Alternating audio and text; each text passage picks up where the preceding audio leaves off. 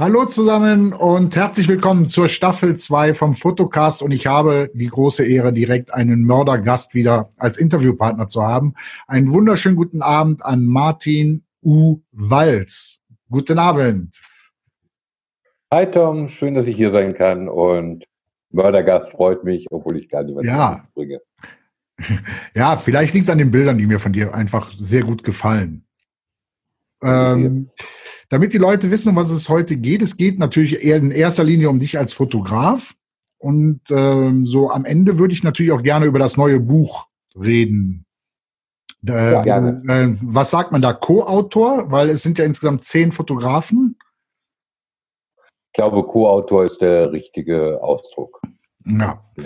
Und ähm, wir verraten, glaube ich, auch nicht zu viel, wenn ich sage, es gibt ein Fotobuch vom Rheinwerk Verlag, der so nett war, uns dieses Buch zur Verfügung zu stellen, zu verlosen im Wert von gut 40 Euro. Aber dafür stellt euch dann der Martin ähm, eine Frage. Ähm, Martin, ich möchte einsteigen, um ein bisschen locker zu werden, mit der Frage, Kaffee oder Tee? Kaffee. Deine Lieblingszeit für gutes Essen? 24 Stunden am Tag. Haben wir dieselbe Leidenschaft. Und ähm, wenn du jetzt die Garantie für folgende Situationen hättest, für welche würdest du dich entscheiden? Du gehst nachts raus und bekommst die Garantie, ein mega geiles Streetfoto zu schießen. Oder du hast die Garantie für die unvergesslichste erotische Nacht deines Lebens. Für was entscheidest du dich? Ist relativ einfach, da ich verheiratet bin, nehme ich das Streetfoto. okay. Martin, ähm, was die Leute natürlich äh, erstmal, denke ich, interessieren wird, ähm, ist, äh, wie bist du zur Fotografie gekommen? Eigentlich ganz, ganz, ganz früh. Also ich habe, ähm, ich habe als Teenager angefangen zu fotografieren. Mein Vater war ein sehr, sehr ambitionierter Amateur und der hat mir so ein bisschen die Sachen gezeigt und ich hatte meine eigene Dunkelkammer und so und äh, hatte dann auch die Idee, jetzt werde ich irgendwie Fotograf oder Fotojournalist, ähm, habe ich dann aber doch entschieden, irgendwie was Anständiges zu lernen und dann erstmal erst mal einen, einen längeren Umweg im, im Bereich Wirtschaft gemacht und dann irgendwann kam da so ein Moment, wo ich gesagt habe, so, also entweder, entweder machst du jetzt, was du willst, oder nicht mehr in diesem Leben. Und dann habe ich mich für jetzt entschieden. Also machst du die Fotografie mittlerweile richtig hauptberuflich? Genau, genau. Ähm, dann ist natürlich die Frage, wenn du rausgehst auf die Straße, ähm, gehst du mit einem Ziel raus oder bist du da sehr situativ? Oder gehst du jetzt raus und sagst, heute will ich was haben, zum Beispiel was weiß ich, ein Knallerbild, wo ein roter Schuh ist? Ich bin, ich bin situativ. Ich glaube, ich glaube, man kann nicht, also klar, es gibt manchmal so Sachen, dass ich sage, im Moment interessiert mich dieses oder jenes besonders und dann sehe ich das halt auch mehr. Aber ähm, also nur weil ich auf rote Schuhe aus bin, lasse ich den blauen Schuh nicht stehen. Ja, nur klar. Okay. Ich nehme mit, was kommt und ich glaube, das machen alle Fotografen letztlich so. Also mit allen mhm. Straßenfotografen. Ja, und hattest du für dich schon mal so ein richtiges Motivationsloch, ein kreatives Loch irgendwie oder ähm, fliegt dir das zu, wenn du rausgehst? Hast du einfach einen Blick und sagst, das ist es? Weil ich kenne es von mir ja. selber. Ich, hab, ich bin der Leidenschaft Streetfotografie ja auch verfallen, ähm, aber ähm, wenn ich dann rausgehe, ist es bei mir manchmal auch so, dass ich verkrampfe, weil ich brauche und will ein Bild mit nach Hause nehmen. Weißt du, was ich meine? Und verliere dann den Blick äh, mhm. für, die, äh, äh, für symmetrische Linien oder äh, ja. Oder bist du da so locker, dass du rausgehst und sagst, boah, zack, knips? Also wie bei jedem, mal läuft es, mal läuft es weniger. Ja, das passiert, dass ich rausgehe und wenn ich nach Hause komme, lösche ich die komplette Karte und da war einfach nichts dabei. Passiert. Es ist auch, glaube ich, kein, kein Drama. Äh, interessant ist die Beobachtung, dass ähm, wenn sowas passiert, dann ist es nicht die, Götter der Straße haben es nicht gewollt, sondern am Ende man hat irgendwie selber geschlurt. Ich habe mal eine ganz spannende Erfahrung gemacht, wo ich ähm, ein Video gedreht habe für eine, für eine Kamera-App und da war also jemand, der mich gefilmt hat und ich musste halt irgendwie Bilder machen. Und ähm, jetzt weißt du selber so, auf Druck Bilder machen und dann noch irgendwie ein paar, die halbwegs brauchbar sind. Das habe ich vorher gedacht, das geht überhaupt nicht. Aber siehe da, also wenn du da jemanden hast hinter dir, der mit der Kamera steht und jetzt liefer ab, siehe da, auf einmal guckst du halt nicht auf dein Smartphone, was dein Facebook-Status macht und so, sondern du bist halt wirklich voll bei der Sache und auf einmal sieht man viel, viel mehr. Ja. Ähm, ich habe eben vergessen, dem Rheinwerk Verlag natürlich zu danken, die A, mir äh, ein Buch in Vorbereitung auf das Gespräch, was wir beide führen, geschickt haben und äh, das, aber ich sagte, glaube ich, für die Verlosung habe ich schon Danke gesagt. Ne? Also Leute, ja, genau. ich habe dafür nicht bezahlt für das Buch. Nein, es ist dann trotzdem keine Werbung, weil es einfach mir vom Verlag zur Verfügung gestellt wurde als Vorbereitung für das Gespräch mit dem Martin. So, damit das auch wieder klar, sondern es nicht wieder heißt Schleichwerbung oder so. Ähm, du bist ja jetzt, äh, sage ich mal, nicht klassisch unterwegs als Streetfotograf. Ich sag, ähm, lass mich das bitte kurz ausführen. Und zwar ähm, schwirrt ja bei den Leuten oft im Kopf rum, äh, Streetfotografie, das muss schwarz-weiß sein, das muss kontraststark schwarz-weiß sein, damit alles zum Ausdruck kommt. Und siehe da, du haust ja auch farbige Fotos raus, ähm, mhm. die kontraststark äh, sind. Äh, wie bist du dazu gekommen? Oder war das für dich direkt klar, wenn ich Streetfotografie mache, dann mache ich es auch in Farbe? Nee, tatsächlich war es ganz anders. Ich habe angefangen und dann also das ernsthafter gemacht und dann habe ich gesehen, so, okay, 90 Prozent mache ich schwarz-weiß, 10 Prozent Farbe. Und dann habe ich mich halt, machst du mal nur schwarz-weiß. Und habe also jahrelang wirklich nur schwarz-weiß fotografiert, ähm, was ein gutes Training ist, was auch die Welt vereinfacht, weil ich weiß halt, bestimmte Motive funktionieren in Farbe, aber nicht in schwarz-weiß. Danach brauchte ich mich gar nicht umdrehen. Denn irgendwie kam dann doch so langsam Farbe rein und ähm, es macht halt die Bilder also es, es, es gibt einfach viel mehr Möglichkeiten, wenn man mit Farbe arbeitet, als wenn man allein mit Schwarz-Weiß arbeitet.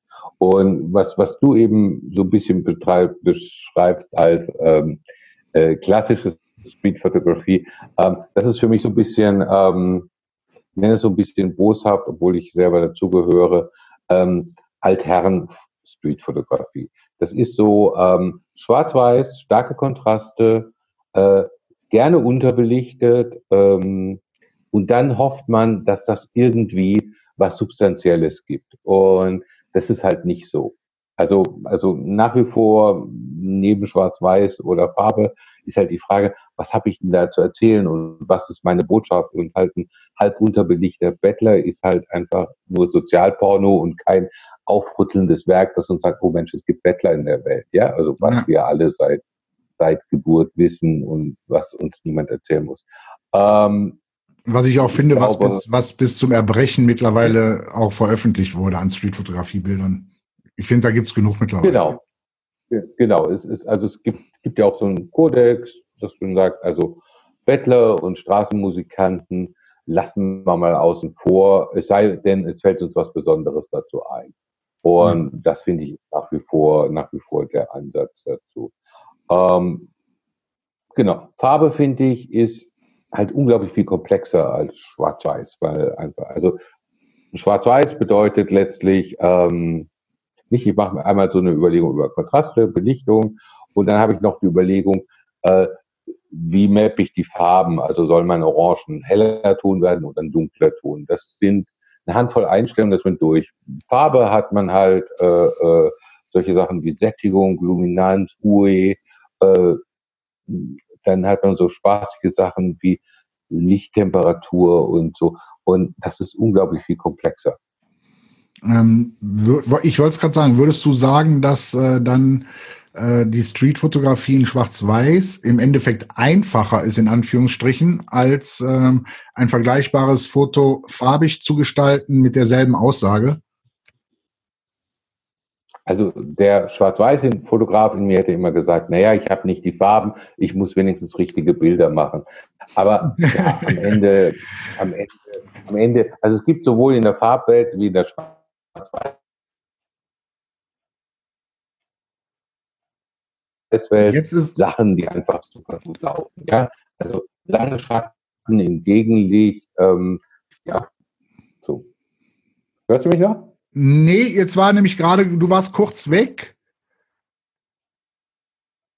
Könntest du das nochmal kurz wiederholen, was du gesagt hast? Nochmal vielleicht zusammenfassen.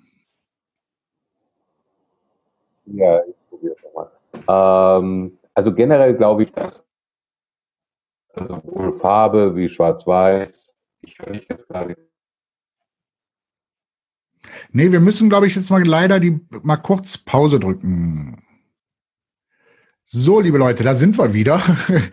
ähm, kleine technische Probleme, aber so ist das nun mal, wenn es live ist. Und wir waren stehen geblieben, ähm, glaube ich, dass ich gefragt hatte, jetzt bin ich nämlich auch kurz raus, ähm, ob Schwarz-Weiß-Fotografie im Endeffekt viel einfacher ist als dann die Farbfotografie in der Streetfotografie. So. Also jemand, der Schwarz-Weiß fotografiert, wird immer sagen, hey, ähm, ich habe ja keine Farben, ich muss besonders gut über Komposition arbeiten und so weiter.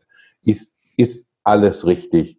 Ich glaube, dass es sowohl in der Farbe wie in Schwarz-Weiß ähm, sozusagen Stereotype, in Anführungszeichen Klassiker gibt, also ganz billige Bilder, also Mann im Tunnel, ja, das funktioniert super gut schwarz-weiß, ja. Äh, was funktioniert in Farbe gut? Also halt ähm, so irgendwas, was halt ein bisschen, was wo, wo, wo halt die Farbe äh, rausknallt, ja, der rote Regenschirm in der Masse der schwarzen Regenschirme, ja. Das ist in Schwarz-Weiß ist es ein Grau in Grau-Bild und in Farbe fällt das jetzt eben raus. Also ich glaube, glaube sowohl hier wie dort ähm, kann man billige Bilder machen und man kann anspruchsvolle Bilder machen. Anders ausgedrückt, also wenn man wirklich gute Bilder machen kann, ist will, ist es so oder so nicht einfach. Okay. Ähm, was ist denn für dich diese Faszination Streetfotografie? Was, was ist das für dich? Oder was? Naja, ich, glaub, ja, ich glaube, also wir, wir alle leben so irgendwie unser Leben dahin und dann irgendwann sterben wir und sind wir tot. Ja?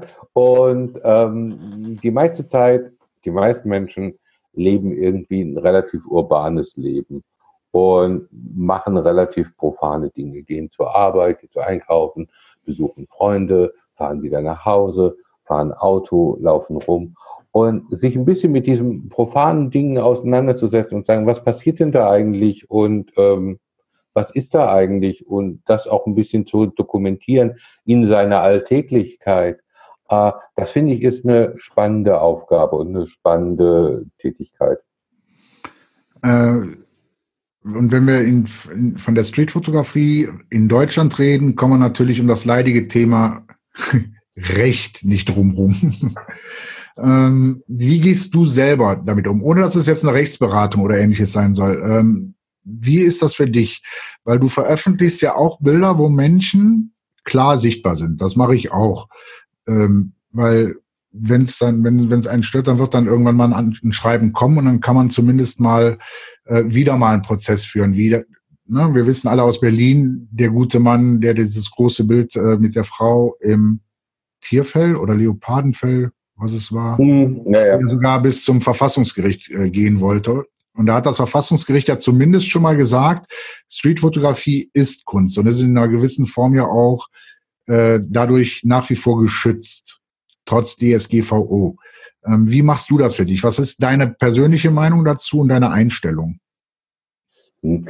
Also meine persönliche Meinung ist, ähm, hm, also ich habe einen eher ethischen Ansatz. Das heißt, ähm, ich gucke mir halt Bilder an und sage mir, ähm, wäre es okay für mich, auf diesen Bildern drauf zu sein und veröffentlicht zu werden? Ähm, ich fotografiere nahezu nie Kinder. Ich äh, äh, halte mich an so ein gewisses Maß an, an Diskretion. Ich habe auch was, was man halt bei Männern relativ häufig findet. Also ähm, jetzt war Sommer und also ich fotografiere halt nicht a priori äh, äh, Hotpants tragende Mädels und so weiter. Also kurzum, ja. ähm, ich, ich versuche mich anständig zu benehmen. Und da frage ich mich, ist das ein Bild, was ich glaube, dass es okay ist zu zeigen? Wenn ich denke ja, dann zeige ich das. Äh, rechtlich, glaube ich, ist das, ähm, wird das alles nicht so heiß gegessen, wie es scheinbar gekocht wird. Ähm, ich würde jetzt sagen, ich habe schon eine Idee, was in der deutschen Straßenfotografie-Szene passiert. Ja. Ähm, ich kenne den gleichen Fall, den du kennst, der juristisch ähm, äh, ausdiskutiert worden ist. Und bei dem Fall ist es zum Beispiel auch bedeutsam zu wissen, dieses Bild wurde nicht in der Galerie gezeigt oder nicht im Internet, sondern das war irgendwie weit über einen Meter groß auf einer der belebtesten Straßen von Berlin draußen ja. gezeigt. Und der Punkt, warum die Frau Anstoß nahm, war, dass sie halt ähm, direkt von der Pfandleihe fotografiert worden war, was sie basieren konnte, dass sie halt, ähm, dass sie halt irgendwie gerade was versetzt hat. Ja. Und jetzt ganz ehrlich, also wenn mich jetzt jemand direkt von einem Sexshop fotografieren würde äh, und das dann ähm, und das dann ganz groß ähm, an einem zentralen Platz in Berlin äh, publizieren würde, ich weiß ehrlich gesagt nicht, ob ich das okay fände. Ja? Nee, also fände ich auch nicht okay. So. Also von daher muss man sich immer gucken, was passiert. Ich habe ein bisschen rechtlich recherchiert und äh, gerade auch DGVGSU oder wie es auch immer heißt, ich ja. weigere mich schon den Namen zu merken. und da gab es eine wunderbare Stellung des Bundesministeriums des Innern und zum Thema Fotografen. Die haben halt einfach gesagt, naja, dieses Recht am eigenen Bild und das Recht auf eigene Daten, das ist kein absolutes Recht, sondern das ist ein relatives Recht. Und das steht halt im Konflikt mit meinem Recht äh, zu fotografieren und mit meinem Recht, Kunst zu produzieren. Und im Zweifelsfall muss halt ein Gericht abwägen, welches Recht höher ist. Ja. Und das finde ich, ist halt eine Sache, auf die ich mich gut einlassen kann. Persönlich, ich habe gar nicht so selten erlebt, dass mich Leute kontaktiert haben und gesagt haben, boah, du hast mich da fotografiert, jetzt hast du das Bild veröffentlicht. Und dann kommt nicht, boah, mein Anwalt, du hörst von meinem Anwalt, sondern tolles Bild, kann ich das Bild bitte haben? Äh, oder aber ich sehe auf einmal, dass mein Bild irgendwo auftaucht, wo ich es nie publiziert habe. Und dann hat halt jemand sich wiedererkannt und hat es in seinen Blog oder sein Instagram übernommen. Ja. Alles schön, ja. Also ich, ich glaube, also wie viele, ich würde sagen, es gibt tausende von Straßenfotografen in Deutschland. Viele davon publizieren ihre Sachen in, in, in den äh, öffentlichen Medien, in sozialen Medien. Ähm, davon wird irgendwie niemand verklagt. Also ja. Also ich Und glaube, ich finde ja auch, ja, Entschuldigung. Ich, ich glaube, dass das Thema, also sagen wir so, wir Deutsche haben ja so unser, unser, unser, unser, unser äh, besondere, ähm, besondere Not mit irgendwelchen rechtlichen Vorgängen. Und jeder überlegt sich, wie muss das genau rechtlich sein? Ähm, ich glaube, es gibt hier einen riesen Spielraum, den man völlig gefahrlos ausnutzen kann. Ja. Ähm, für mich spielt auch noch immer der Punkt, ähm, äh, eine Rolle, alle reden immer zum Beispiel jetzt auch von den Bildern von Vivian Meyer. Ähm, das, das ist für mich ja auch ähm, Dokumentation des damaligen Lebens. Und ähm, ich bin auch der Meinung, man, man darf da nicht so engstirnig sein, weil irgendwann sind die Bilder, die wir heute machen, in 40, 50 Jahren, auch ein Dokument dessen, was zu dem Zeitpunkt eben auf der Straße los war. Oder na, es, es ist ja nicht nur, äh, sage ich jetzt mal, die Abbildung des Lebens im Moment, sondern es ist ja auch, man muss halt ja auch mal ein bisschen weiterdenken, eine Dokumentation für die nächste oder übernächste Generation, äh, ähm, wie es so war. Weil wir gucken ja auch zu Hause in Bildbänden, äh, wie war es als Uropa damals noch, ähm, wie war da die Situation auf der Straße, wenn Karneval hier in Köln war. Ne? Also, ja, krass, krass. Also das ist sicherlich, das ist sicherlich ein, ein Dokument.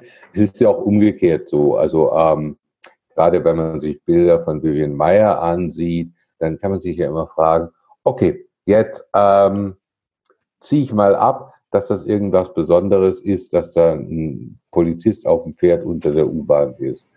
Ähm, und wenn ich dann halt einfach diesen diesen Zeitkolorit rausnehmen, diesen Effekt von, dass das alles irgendwie total cool Vintage aussieht. Das ist halt immer die spannende Frage, wie viel von der Fotografie bleibt übrig.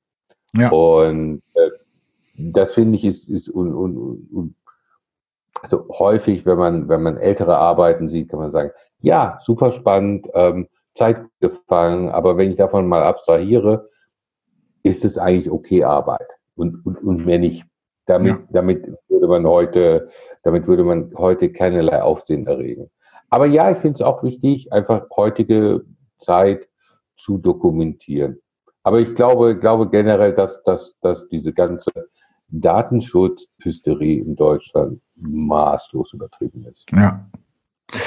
So sehe ich es auch. Ähm, weil ich finde, wenn man das immer im Hintergrund hat und man wirklich ähm, sich der Streetfotografie hingeben will, ähm, nimmst du dir viel zu viel. Genau. Dann nimmst genau. du dir viel zu viel. Ähm, Martin, welche Kamera nutzt du selber? Ich habe verschiedene Kameras und ich wechsle auch immer mal. Also im Moment ist, ist bei mir die, die aktuelle Fuji X100, das ist glaube ich das F-Modell, ist im Moment meine Favoritin. Ähm, ich habe alle, alle Modelle der 100er, X100er Serie gehabt und ähm, das war immer eine schöne Kamera, das war aber auch immer ein bisschen eine schwierige Kamera.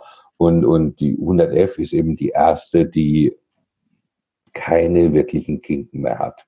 Nicht perfekt, aber alles, was störend ist, ist Kleinkram. Ja. Äh, wie versteckt fotografierst du? Oder sag, drücken wir es anders aus, wie diskret? Ähm, nehmen wir mal an, ganz banale Situation, du sitzt am Tisch, äh, Straßencafé gegenüber eine interessante Szene, weil sich vielleicht gerade äh, ein, ein, ein, Ehepaar oder was auch immer zankt, streitet. Äh, beide haben diesen Streit auch wirklich als Gesichtsausdruck und du denkst, ja, das wäre es doch jetzt. Und ähm, machst du versuchst du es dann aus der Hüfte oder fotografierst du schon? Also wenn ich fotografiere, dann fotografiere ich schon. Also aus der, aus der Hüfte, um nicht aufzufallen, mache ich eigentlich ganz, ganz selten. Ähm, tatsächlich habe ich mir mittlerweile angewöhnt, ähm, ich versuche so ein bisschen, also ich arbeite ein bisschen wie ein, wie ein Zauberer. Also du siehst halt, dass ich da bin, du siehst, dass ich irgendwas mache, aber du siehst nie, dass ich fotografiere, weil ich halt immer gucke, dass die Augen woanders hingehen bei den Leuten, die mich anschauen. Ja. Das ist, das ist einfach eine, ähm, also ich sehe es manchmal, wenn, also ich gebe auch Workshops und so, wenn ich mit anderen Leuten rausgehe und dann sehen die, dass ich ähm, aus, aus, aus ganz großer Nähe Leute fotografiere, die es überhaupt nicht mitbekommen. Und, und ich mache das halt wirklich mit Kamera vor Auge, nicht Kamera irgendwie in Manteltasche oder so. Ja. Und guck dann so, wie, wie machst du das? Und es gibt halt so, so bestimmte Techniken, wie man das erreichen kann. Hat dann auch am Ende jeder seinen eigenen Stil. Und also ich, ich im Gegenteil, also ich, ich bin immer, habe immer offensiv die Kamera da. Also das ist immer, die ist immer in meiner Hand und das ist sichtbar und ich verstecke da auch nichts. Und also wenn ich so manchmal so andere Fotografen sehe, die dann irgendwie die Kamera irgendwie auf dem Tisch so drehen, dann gucken sie angestrengt in eine andere Richtung und dann fangen sie langsam an aus, abzudrücken. Das tut mir immer so ein bisschen leid, weil es gibt keine guten Bilder. Außerdem wirken diese Menschen so angestrengt ähm, und unentspannt. Ähm, natürlich guckt die jeder an. Also ich glaube, ein wichtiger Punkt ist auf der Straße ist ähm, diese nonverbale Kommunikation. Und wenn ich halt nur verbal kommuniziere, ich fühle mich wohl, ich ähm, bin gut gelaunt, ich bewege mich mit dem Gefühl, hier das absolute Recht zu haben, hier zu sein und zu tun, was immer ich mache. Sage, okay, der Typ ist mit sich im Rein, das ist dann schon okay. Ähm, bist du schon öfters angesprochen worden? Wenn du, äh, wenn jemand gemerkt hat, äh, dass du ihn in einer gewissen Szenerie fotografiert hast, äh, bist du schon mal gebeten worden, ein Bild zu löschen oder ähm, sind die Leute eher, ich sag mal sogar äh, gebauchpinselt, dass sie von dir abgelichtet wurden? Beides, beides. Also, äh, also gerade wenn man, wenn man irgendwo ist, wo so ein bisschen Eventcharakter ist, dann muss man irgendwie Leute fotografieren, wenn man, wenn man keinen Stress haben will, nicht? Äh, aber klar, es gibt Leute, die dann, die, die das merken, dass ich sie fotografiert habe und die dann sehr äh, klar sagen, bitte löschen und das kommt halt so in unterschiedlichen ähm, Ausprägungen von, hm, doch nicht so recht, hm, könntest du vielleicht, bist du, äh, das ist alles illegal und ich rufe dich die Polizei und tralala, also so sehr, sehr aggressiv, sehr aggressiv vorgetragen und ähm, alles dazwischen. Am Ende, ich schmeiße ja eh fast alle Bilder weg. Also wenn mich jemand mhm. bittet, sein Bild zu löschen, schon recht, ja. Ähm, ich mache da keinen, ich mache da keinen keinen Aufriss deswegen. Also andererseits gibt es halt so lustige Sachen, ne? Also es war, war halt, ich auch mit jemandem, mit dem ich einen Workshop gemacht habe und wir haben halt eben so einen Stand fotografiert und da meinte der Typ so irgendwie, ah, das ist aber doof und ihr fragt mich nicht und so. Und dann habe ich gesagt, okay. Ähm, ich gesagt, ich weiß, das wirkt jetzt unhöflich, das soll es aber nicht sein. Ähm, ich kann es gerne erklären, weil, so sehr, ja, ja. Und dann habe ich ihm halt schon erklärt, so Candid Street Fotografie, warum und wieso und weshalb. Und dann ähm, dachte er, mm, das ist ja interessant. Und dann sag, sag, frage ich dann, ja, ähm, können wir jetzt noch ein paar Bilder machen? So, ne? Und dann sagt er, ja, jetzt, jetzt, jetzt, da ihr mir das so super nett erklärt habt, klar. Also es ist, es ist, auch das ist, ähm, also im, im Geschäftsleben gibt es im Kommunikationstraining den klassischen Bereich Einwandsbehandlung. Also Kunde meckert und jetzt machst du was. Und das ist nichts anderes. Also jemand kommt und ist unzufrieden und das ist halt eine Herausforderung, damit kommunikativ umzugehen. Okay. Martin, sollen wir mal zum Buch kommen? Gerne. So, ich halte es jetzt mal in die Kamera. Für die Podcast-Hörer natürlich jetzt mal ganz kurz schlecht, aber dafür für die YouTube-Zugucker. Du müsst mal gerade sagen, sieht man's? Man sieht es, man sieht es auch, wenn es so ein bisschen spiegelt, weil es noch total verpackt ist. Ich kann es auch mal probieren, äh, meint es ah, schon, meint ja. schon ähm, ich habe gedacht, wir reden drüber. Ich lege es mal neben den Computer. So, habe ich es jetzt genug gezeigt? Ja, ich denke. Ja, glaube ich. denke. Ähm, was da natürlich jetzt die meine meine so meine erste Frage war, ähm, hat der Verlag von dir Bilder bekommen und hat der Verlag dann bestimmt, welche Bilder er nimmt? Oder hattest du da absolute Freiheit zu sagen, das sind die Bilder, die ich in dem Buch veröffentlichen möchte? Nee, der Verlag hat, ähm, hat sich eine Auswahl geben lassen und hat dann Bilder ausgewählt. So. Also ich hatte die absolute Freiheit zu sagen, ähm, die Bilder, die Bilder ähm, die Bilder kommen da rein im Sinne von, ich habe die Liste gemacht. Irgendwann hat eben auch der Verlag so dieses, dieses ähm, äh, Persönlichkeitsrechtsthema auf einmal auf dem Ticker gehabt und dann haben sie ein paar Bilder rausgekantet und dann wollten sie ein paar neue nehmen und dann haben sie mir halt eben auch eins gereicht und haben gesagt, darüber könntest du noch was schreiben. Gesagt, nee, nee. also abgesehen davon, dass ich eigentlich nahezu fertig war und mit anderen Projekten zu war, weil es halt auch ein Bild, wo ich gesagt habe, das ist jetzt auch kein Bild, was mich, äh, was ich jetzt unbedingt in diesem Buch sehen muss. Also ja. am Ende, am Ende war es eine gemeinsame Entscheidung. Also okay. reingekommen sind nur die Bücher, die Bilder, wo der Verlag und ich gesagt haben, ja. Ah, also das war dann schon so, dass, dass es eine Übereinstimmung geben musste. Genau. Also der Verlag hatte damit Spracherecht. Ja, ja, ja. Okay. Ähm, ihr seid ja zu zehnt, unter anderem, äh, Moment, ich gucke ich mal gerade, sind hier alle, ach Gott, natürlich hier drei in dem, nee. Kannst du mal kurz sagen, wer da noch bei war? Ähm, weil hier genau. sind, es ist ja noch original verpackt. ja, es steht draußen aus. Also, also ah, draußen steht es ähm, drauf, ja, genau. Draußen steht es drauf, aber nur die Nachnamen. Genau, also die, die vollen Namen, genau, also es ist der Kai ja. von Aspern, äh, Aspern, Mario Kuic, äh, Siegfried Hansen, Thorsten Köster, Marco Larus, ich glaube jetzt jetzt muss ich lügen, Christopher Reuter. Christopher und, Reuter, äh, genau. Genau. Fabian Schreier, Max Loboda, Nicole Struckert und meine Wenigkeit. Ja, der Christopher Reuter war ja in der Staffel 1 auch mal zu Gast. Da, ah, haben wir uns als, da, da hatten wir uns als Kölner so über gewisse Stadtgebiete unterhalten, wo man am besten keine Streetfotografie machen sollte. ähm, wie ist es denn zu der Zusammenstellung äh, der Fotografen gekommen? Also das ist natürlich das süße Geheimnis ähm, am Ende der, der, der Lektorin. Ich habe da aber schon so einen kleinen Verdacht. Also ich habe mal Ich habe mal einen Artikel geschrieben über, über meinen Blog äh, über Streetfotografie in Deutschland und wer, wer ist denn da so unterwegs und wer macht was. Und ähm, acht von zehn Autoren sind in diesem, werden in diesem Blogartikel genannt. Also ich glaube, dass, dass dieser Artikel, äh, und ich weiß von jemand weiterem, der auch in dem Artikel genannt war, der angesprochen worden ist und gesagt hat, er möchte nicht an diesem Projekt mitarbeiten. Also ich glaube, dass, dass es da einen kleinen Einfluss gab. Am Ende sicherlich auch Recherche. Ich meine, es gibt etliche Namen man sagt, ja, also die würde man einfach erwarten in einem Buch über Street Photography. Ja, äh, das stimmt, weil meine Frau, die interessiert sich ja, ich sag mal, ein bisschen für Streetfotografie oder überhaupt für die Fotografie. Aber sie kennt Thomas Leutert und einige Bilder von, von ihm gefallen ihr auch sehr gut. Und sie fragte direkt, wo ist denn der Leutert? Und da dachte ich, ja, wo ist der Leutert? Gab's, weißt du das, ja. äh, weißt du was? Oder ähm, geht's da um Deutsche? Ja, also, also, genau, also, also, erstmal heißt es ja Made in Germany. Okay. Äh, wobei so, also ich glaube, was, was jetzt ähm, ähm, nach landläufiger Definition die Schweizer ausschließt. Ähm, gleichzeitig der Kai von Aspern lebt in Österreich. Also das ist auch alles so ein bisschen so.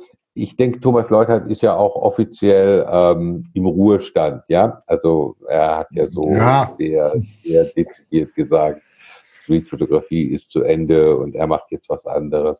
Ähm, am Ende glaube ich, er ist nicht dabei, weil der Verlag ihn nicht gefragt hat und oder okay. er nicht äh, Ja gesagt hat.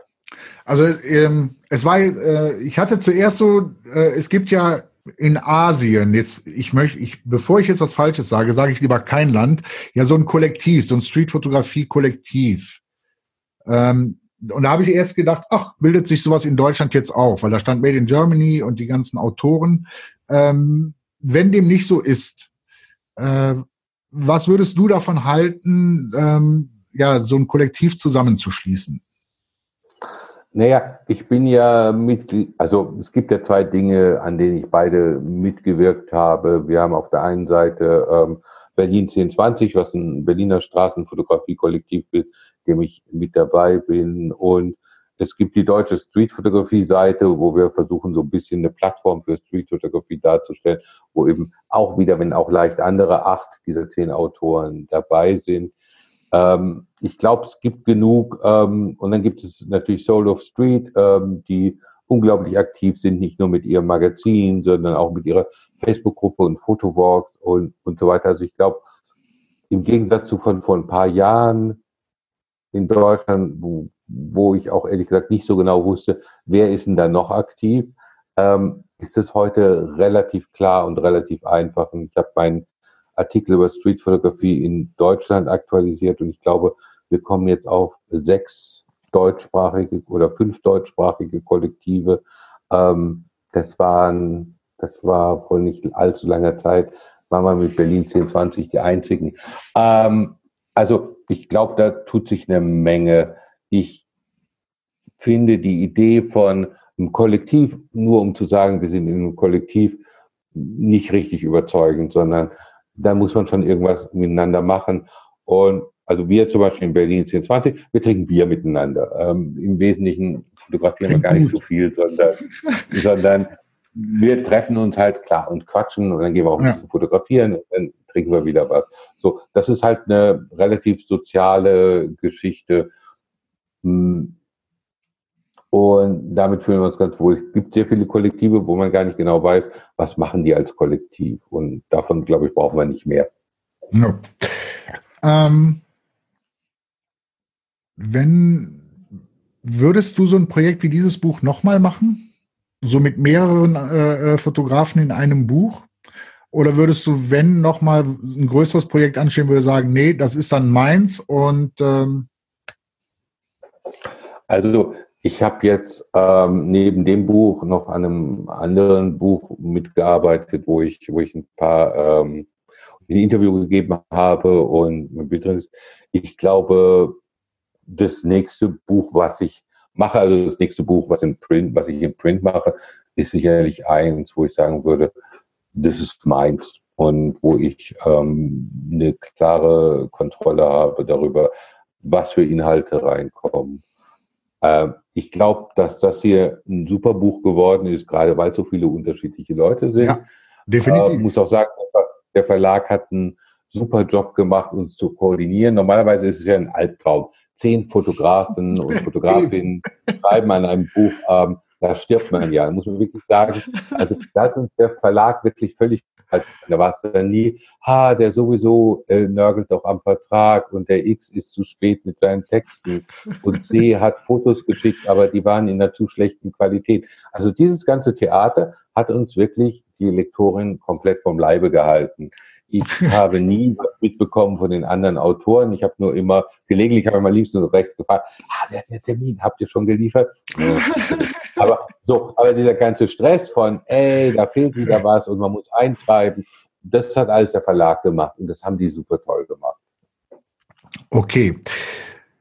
Ähm, dann, ähm, nee, es kommt noch nicht die Frage, liebe Zuschauer und Zuhörer. Nee, nee. Weil ähm, ich versuche jetzt dem Martin so ein bisschen was zu entlocken. Nämlich, wenn jemand so sagt, boah, das äh, Thema Streetfotografie, das ist spannend. Wie kann da jemand so für sich den Einstieg finden? Ähm, einfach rausmachen? Einfach rausmachen. Einfach rausmachen und wissen, dass 99 Prozent Schrott ist. Und das ist nicht, weil man Anfänger ist, sondern weil es immer so ist. Also am Ende ist man einfach, also Streetfotograf ist man ganz einfach. Nimmst dein Handy raus und irgendwo, wo es öffentlich ist, knippst du ein bisschen rum. Und dann hast du ein paar richtig schlechte Straßenbilder gemacht. Und damit bist du in der Gemeinschaft nahezu aller Straßenfotografen. Jetzt geht es nur noch darum, ein bisschen besser zu werden, beziehungsweise halt eben auch ein paar anständige Bilder zu machen. Also machen halte ich für wichtig und daneben, wie in allem anderen auch, also ein bisschen studieren. Es ist ja nicht so, äh, dass es nicht ähm, 100 Jahre oder mehr äh, Streetfotografie-Geschichte gibt. Und einfach mal angucken, äh, ja. was läuft denn so oder was ist gelaufen, wie fotografieren andere. Und dann auch, wenn man heute Technik weitestgehend auf die Kamera delegieren kann, also so eine Idee, wie das funktioniert mit Blende, wie das zusammenhängt mit Verschlusszeit.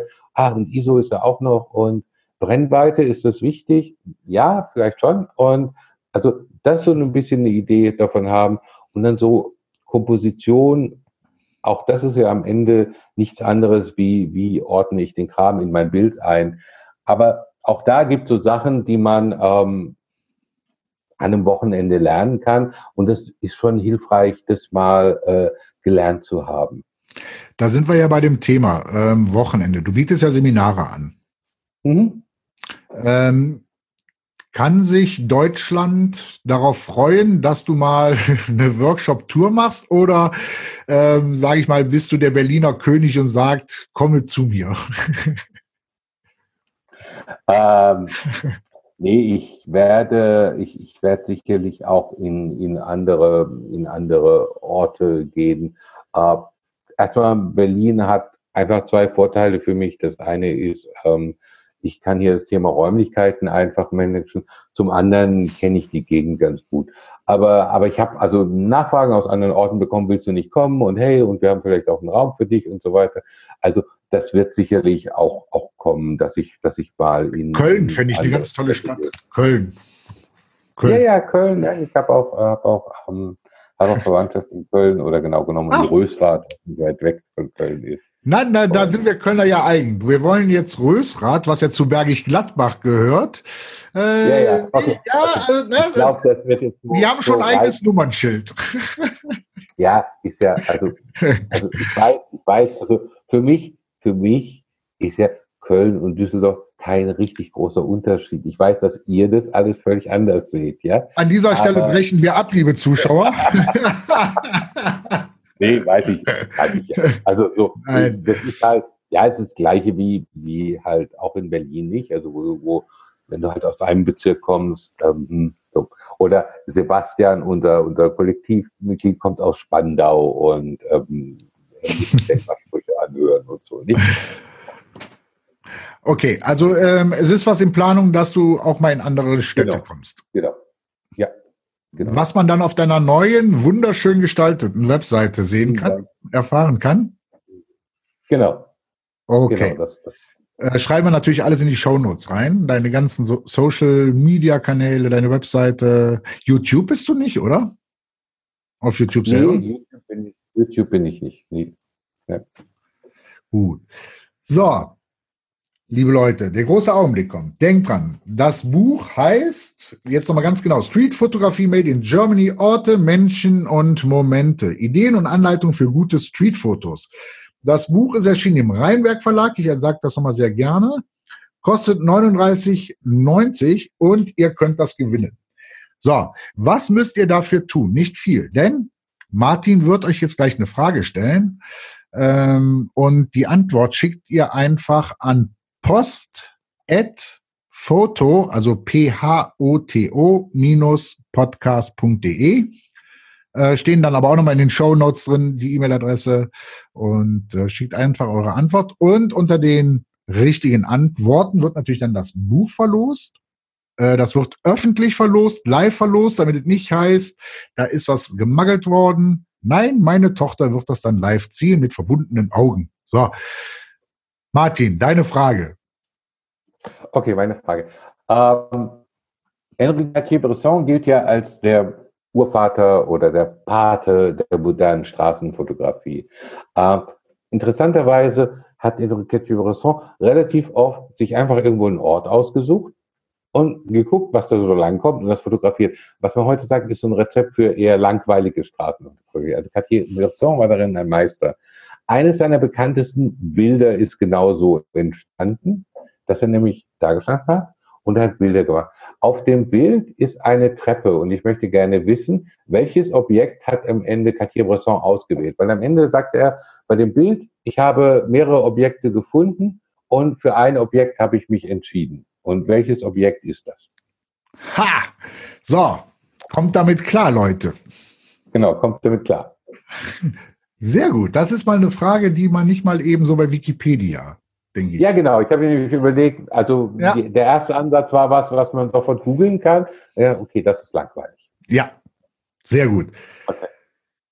Martin, ähm, es war mir eine Ehre, in der Tat, weil du bist für mich einer der größten, was die Streetfotografie angeht. Das ist einfach so. Mir gefallen deine Bilder, oder ich drücke es anders, ich, mir gefallen deine Bilder unwahrscheinlich gut. So. Ähm, es war super interessant. Ähm, ich hoffe, ich sehe dich mal in einem Workshop. Das heißt, du müsst als dreifacher Familienvater kann ich nicht mal ebenso nach Berlin. Das heißt, du müsstest mal nach Köln kommen.